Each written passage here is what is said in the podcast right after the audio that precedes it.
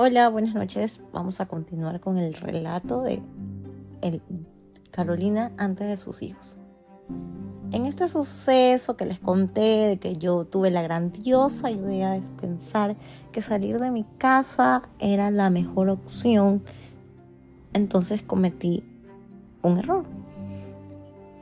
Que ya les conté que yo fui la que le propuse a papá de, de mi hija.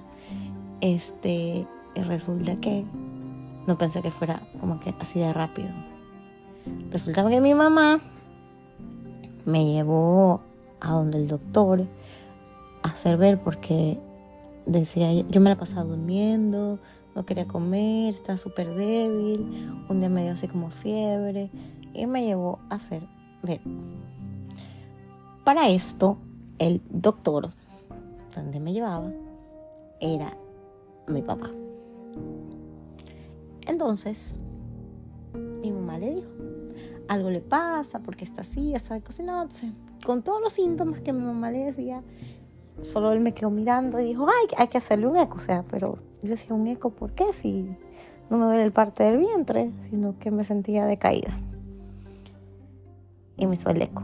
Entonces me comenzó a hacer el eco y la quedaba viendo mi mami bravísima y me miraba. Y mi mami decía, pero ¿qué le pasa? ¿Es algo malo?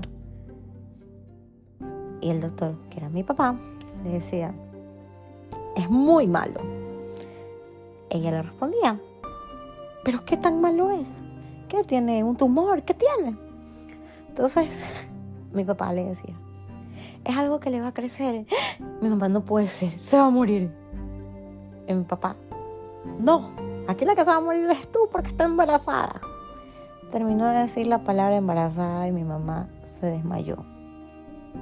Y yo me quería morir en ese instante, trágame tierra, de verdad se me paralizó el corazón y yo solo le veía la cara al papá de muerte, de muerte, de muerte. Y ahí empezó la historia de cómo tuve a Bianca. Entonces nos fuimos a la casa, todo normal.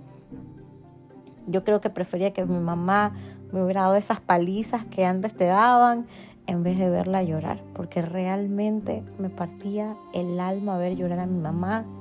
Sentí que la defraudé, que todo lo que ella había hecho por mí, en ese momento se me pasaron todas las cosas por la cabeza, dije, la cagué, ahora sí, ya no, ya no, ya no hay paso atrás. Pero a mí siempre me habían gustado los niños, bueno, me encantan los niños, hasta el día de hoy siempre me han gustado los niños. Entonces a mí se me hizo ilusión tener un hijo, bla, bla, bla. Llegamos a la casa. Todavía en aquella época no existía ni WhatsApp ni nada de esas cosas. Entonces el papá de mi hija vino a la casa y me tocó la puerta y mi mamá salió bravísima.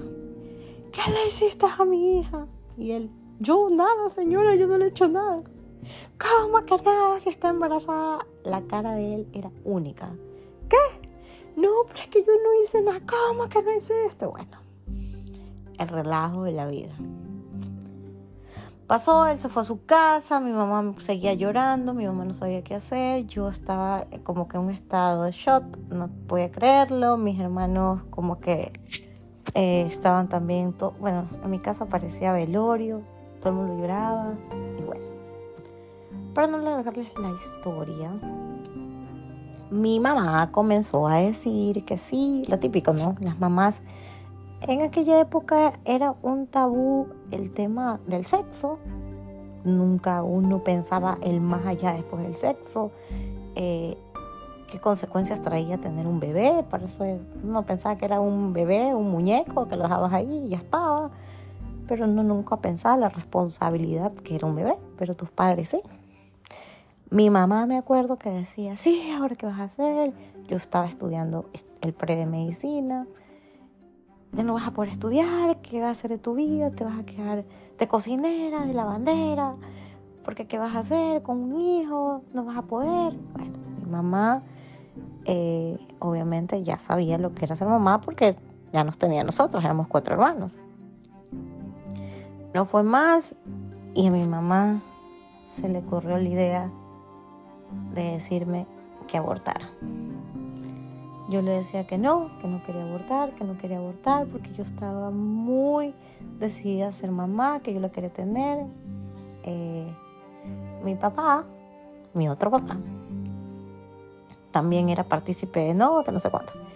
Y entre ellos comenzaron a buscar el qué hacer con el bebé.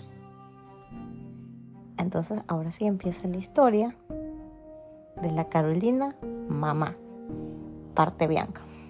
Pero eso se los cuento mañana.